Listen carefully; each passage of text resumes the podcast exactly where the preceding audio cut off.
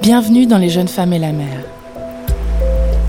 Skippeuses, capitaines de navires, surfeuses, scientifiques au long cours, apnéistes, elles ont toutes pour passion l'eau, les vagues, et ont fait des mers et des océans leur terrain d'expression et de liberté.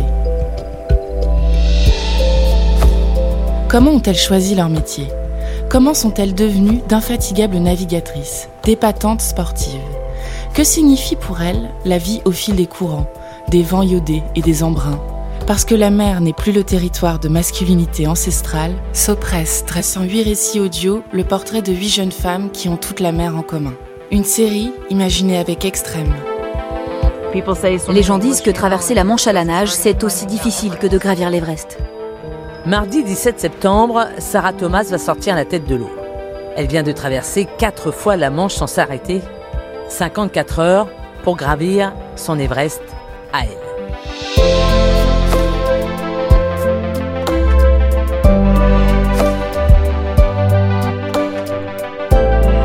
Dans ce premier épisode des Jeunes femmes et la mer, partons à la rencontre d'une nageuse hors pair, l'américaine Sarah Thomas.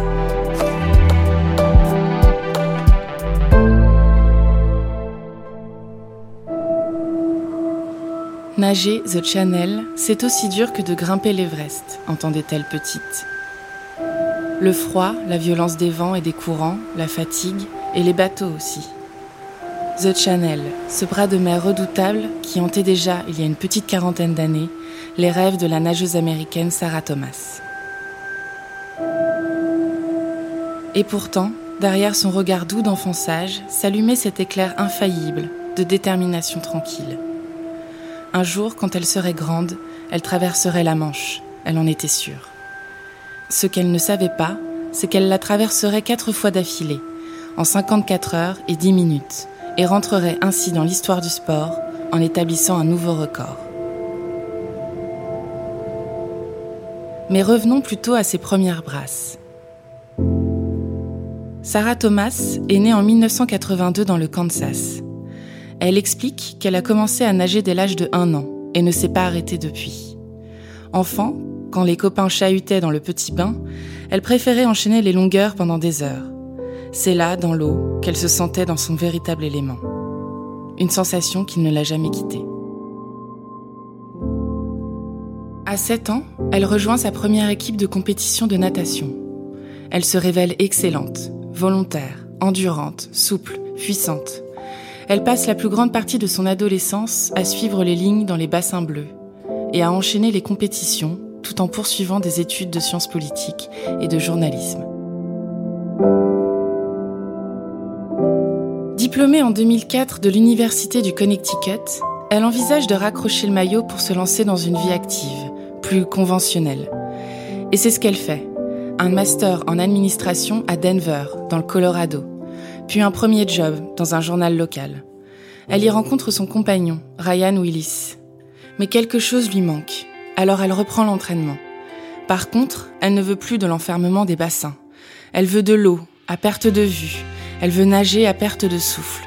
C'est la distance, l'endurance, la liberté qu'elle y trouve qui sont son véritable moteur. Elle en prend conscience lorsqu'en 2007, elle participe pour la première fois à un marathon de natation en eau libre. Traverser les 10 km du Horsthouse Réservoir aux États-Unis. Elle finit deuxième chez les femmes, cinquième en tout. J'ai trouvé, c'est ma place. Elle raconte que ce jour-là, elle est sortie de l'eau en tâchant de ravaler ses larmes, parce qu'elle ne voulait pas s'arrêter de nager. J'aimais trop ça, dit-elle. Cette fois, plus de tergiversation. C'est ce qu'elle veut faire de sa vie, et c'est ce qu'elle fera, même si ça ne paye pas les factures.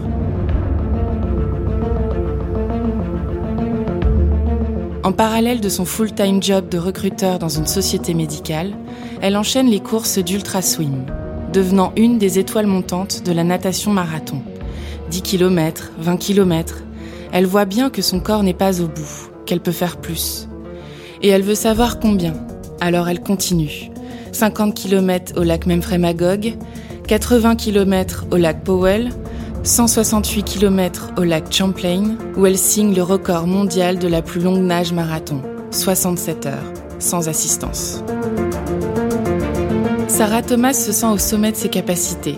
Plus rien ne peut lui résister, même pas ses rêves d'enfant.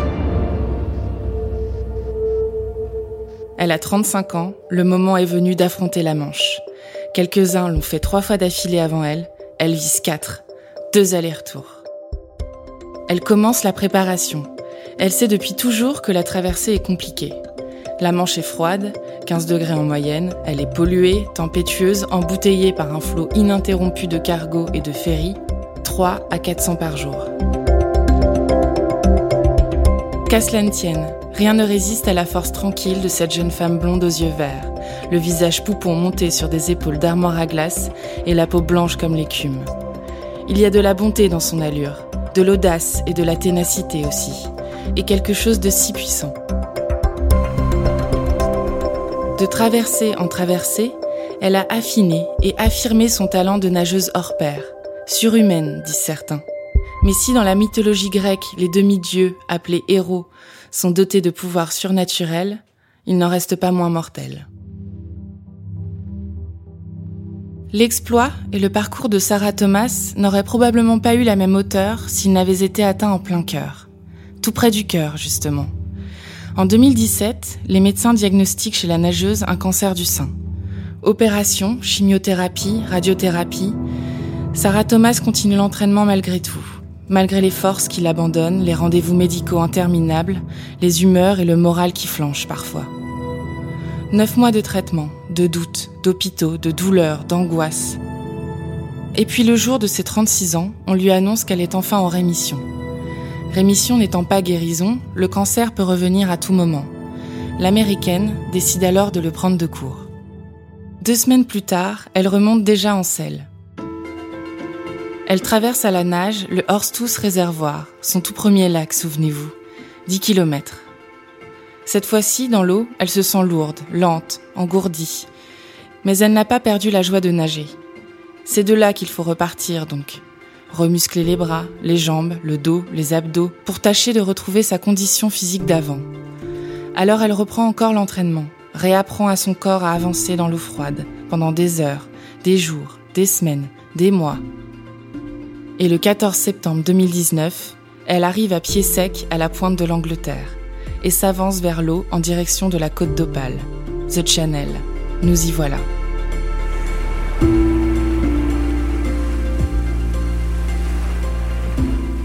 La traversée de la Manche est très réglementée. Un simple maillot de bain, des lunettes et un bonnet. Il s'agit de rallier en solo swim Shakespeare Beach, près du port de Douvres, en Angleterre, et les rochers du Cap Griné en France. Accompagné d'un escort boat dans lequel se trouve son coach, un juge qui veille au respect du règlement et des boissons énergisantes qu'on lui lancera au bout d'une corde. Interdiction de toucher le bateau, interdiction de s'arrêter, interdiction de flancher. Sur la carte, en ligne droite, la distance est d'environ 33 km. Mais dans la pratique, et en raison des courants, les nageurs effectuent une trajectoire en S, qui allonge le parcours.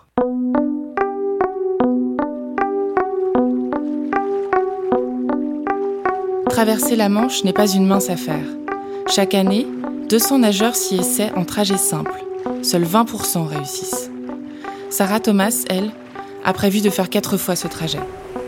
Plonger son corps dans l'eau glacée sans combinaison, laisser le vent crier toujours plus fort dans un ciel sombre, les vagues rouler par-dessus elle, avancer toujours et quand même, laisser l'eau salée lui brûler la gorge, retenir son envie de vomir à chaque instant, ne pas penser à la fatigue, au cancer, aux douleurs qu'il lui a laissées dans l'épaule et le bras.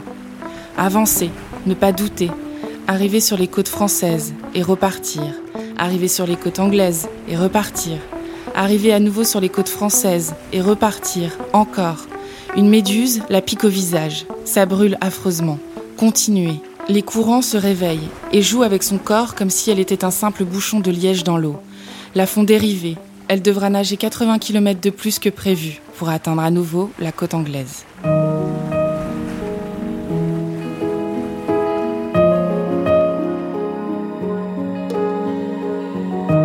Le mardi 17 septembre 2019, après 54 heures et 10 minutes de nage non-stop, deux jours sans sommeil et 215 km parcourus, il est environ 6h30 du matin quand le corps de Sarah Thomas sort de l'eau, couverte de sel de mer, méconnaissable. Elle marche à quatre pattes, tombe, se relève, elle est à bout de force, mais heureuse et fière. Une victoire sur elle-même, une victoire sur le cancer aussi, qu'elle dédie à tous ceux et celles qui luttent contre cette maladie. Une victoire que cette marathonienne, héroïne des temps modernes, toute première personne à traverser quatre fois la Manche à la nage sans s'arrêter, célèbre au champagne et au M&M's. Sympathique. Réaliser ses rêves d'enfant peut laisser orphelin, mais pas Sarah Thomas. Après sa traversée de la Manche, elle avait décidé de s'accorder un break pour reprendre son souffle. Mais un voyage à Hawaï lui a donné une idée de la suite. Et pourquoi pas relever l'Ocean 7, défi sportif de nage en eau libre composé de sept traversées maritimes à travers le monde. Détroit de la Manche, check. Canal de Santa Catalina, check. Mer de Molokai à Hawaï, check. Il y a quelques semaines à peine. 3 sur 7. Il y a fort à parier qu'on entendra donc parler de la nageuse américaine du côté du détroit de Gibraltar du détroit de Tsugaru au Japon, du détroit de Cook en Nouvelle-Zélande ou du canal du Nord. De quoi devenir non plus une jeune femme et la mer, mais une jeune femme et toutes les mers.